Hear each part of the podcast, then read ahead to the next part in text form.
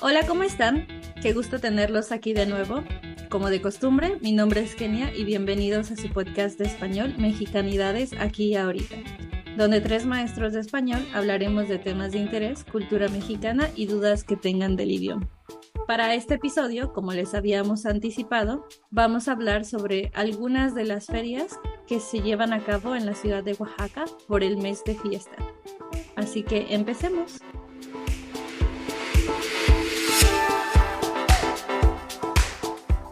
¿Cómo están? Muy bien, disfrutando de este mes con todos los eventos que hay. Sí, se nota la alegría al salir a la calle.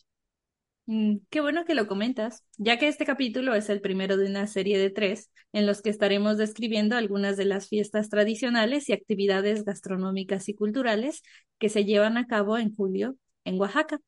Y por eso es que decidí pasar unos días para poder disfrutar de los eventos que se me hacen más interesantes. Pues para empezar, algo que me gusta de este mes de fiestas son las diferentes ferias o exposiciones a las que podemos asistir. Hasta donde tenemos entendido, habrán cinco diferentes ferias, pero probablemente serán más. Claro, una de las ferias que no puedes perderte es la Feria del Mezcal. Últimamente la realizan en el centro de convenciones y como su nombre lo indica, ponen puestos para vender mezcal y lo atractivo es que no consumes el mezcal puro, sino te van haciendo preparados. claro. Y bueno, por si no lo saben, el mezcal es una bebida típica de Oaxaca que se hace a partir de la planta de maguey.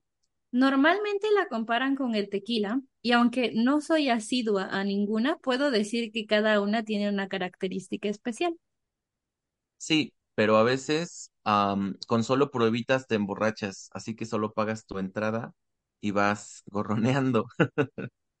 Por si no conocen la expresión gorronear, la usamos cuando consumimos algo, un producto o algo así, de forma aprovechada y sin pagar.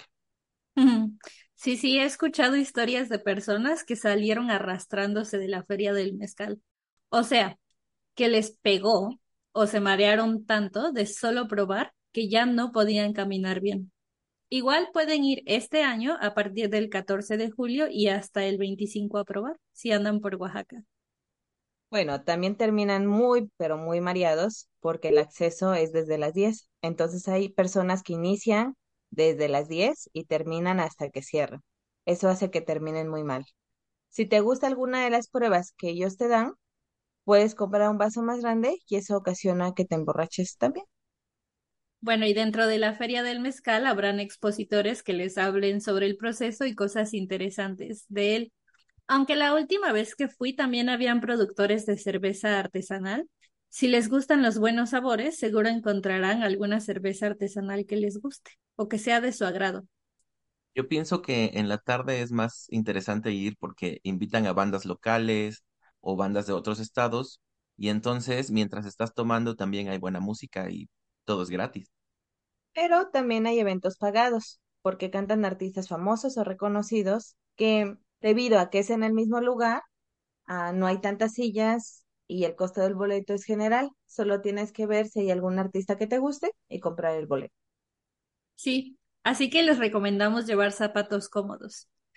¿Alguno de ustedes ha ido a alguno de estos eventos? La verdad no, aunque sí me gustaría ir. Voy a ver quiénes son los cantantes que vienen en este año y haré lo posible por ir. ¿Y ustedes? Yo no, el año pasado quería ir a ver a Fernando Delgadillo, pero estaba muy cansada y ya no me animé. Pues yo tampoco sé qué artistas irán. Igual será cosa de saber y decidir qué onda, qué se hace. Y bueno, justo en el mismo centro de convenciones, en un área diferente, hay otra feria que me gusta mucho, a mí personalmente, y es la Feria de los Artesanos. En esta feria pueden ver las diferentes indumentarias tradicionales de las muchas comunidades y regiones de Oaxaca. Blusas, huipiles, calzado, joyería, artículos de barro y entre otras muchas cosas. A mí me gusta pasar porque está cerca de la feria del mezcal, pero la verdad tengo que aceptar que nunca compro nada. Porque según él, dice ser muy minimalista. Yo digo que es porque prefiere gastar en comida y en bebida que en ropa. Es otra opción. Yo también voy. Generalmente es con la intención de comprar. Si no lo tengo en mis planes, pues ¿para qué? aunque siento que los precios han aumentado. No sé si esté bien o mal. Pues supongo que sí. En parte es la inflación, la mano de obra. Igual siempre hay lugares o formas de comprar y ayudar a los artesanos. Entonces, tal vez no en la feria de, de los artesanos, pero sí en otro lugar. Y ya para terminar con los eventos que se hacen en el centro de convenciones, este año estará también la Feria de los Moles. Bueno, mole es una comida de origen prehispánico y era ofrecido en ceremonias como ofrenda a los dioses. Esta comida se refiere a varios tipos de salsas mexicanas muy condimentadas, hechas principalmente a base de chiles y especias, que son espesadas con masa de maíz, tortilla o pan. Depende del tipo de mole, pero algunos son más elaborados que otros. Que por cierto, se tiene la creencia de que en Oaxaca hay siete moles, negro, rojo, coloradito, amarillo, verde, mole de chichilo y el manchamantel, pero en realidad hay muchos más.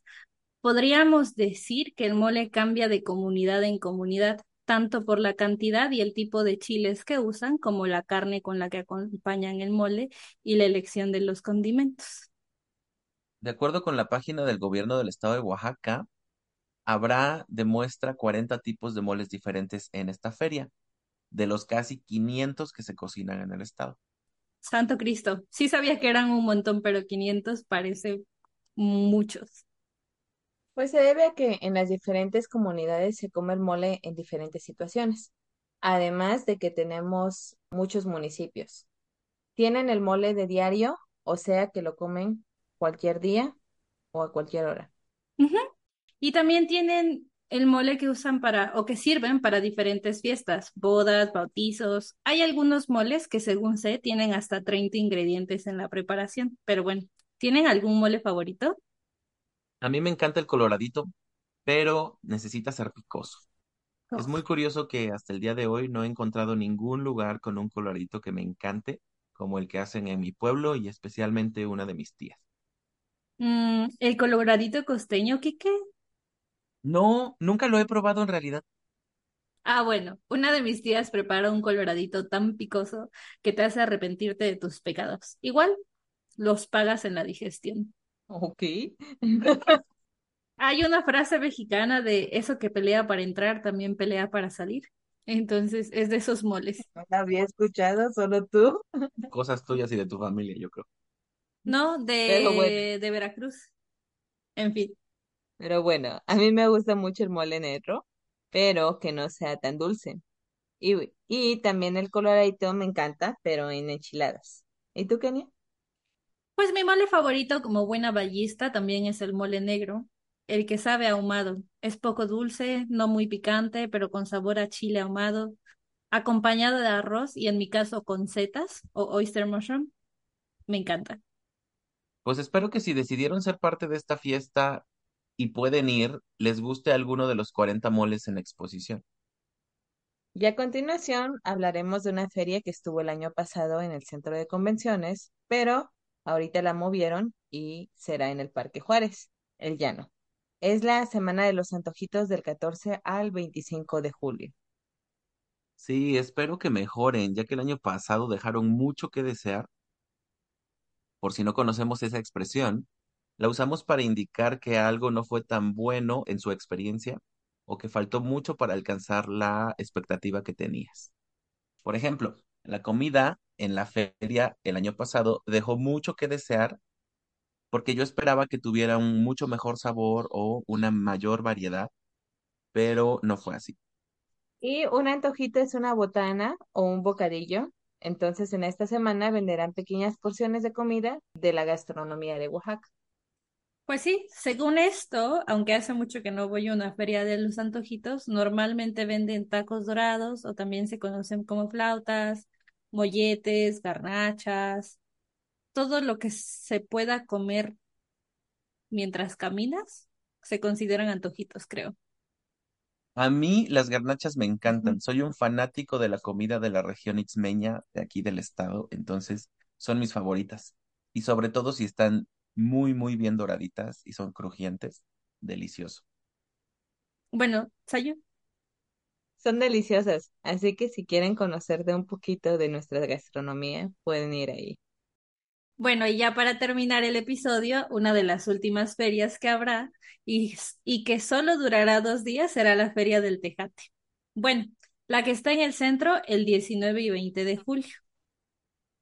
Eso es porque la que se hace originalmente es en Guayapa, un pueblo que está como a unos 30 minutos de Oaxaca y se realizó en abril. Pues la verdad yo nunca he ido a la feria en Guayapan, pero a todo esto nosotros sí sabemos que es el tejate, pero probablemente nuestros amigos no. Cuéntenos qué es. Todo tierno.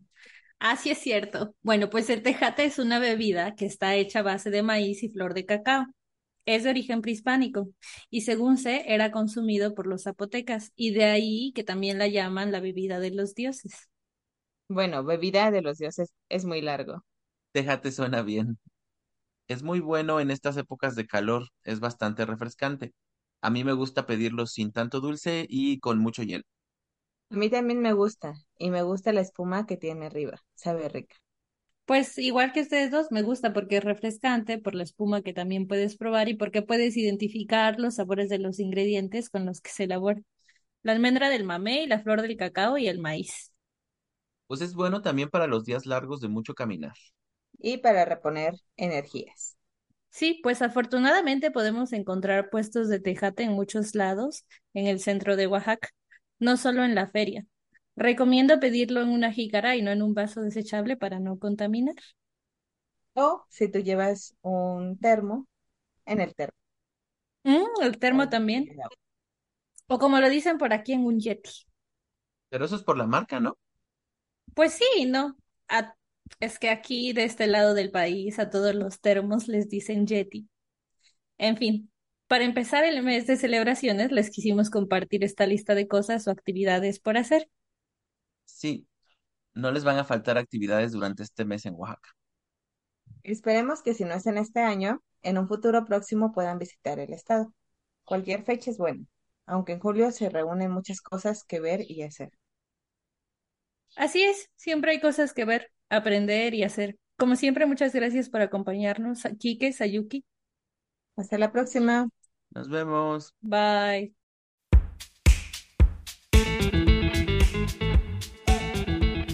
Muchas gracias por acompañarnos nuevamente en este episodio de su podcast Mexicanidades aquí ahorita. Como siempre, no olviden suscribirse, darle me gusta, así nos ayudan a que más personas nos escuchen. Y déjenos sus dudas o comentarios en el canal de YouTube, en Spotify, en Apple Podcast. Nos oímos en el próximo. Bye.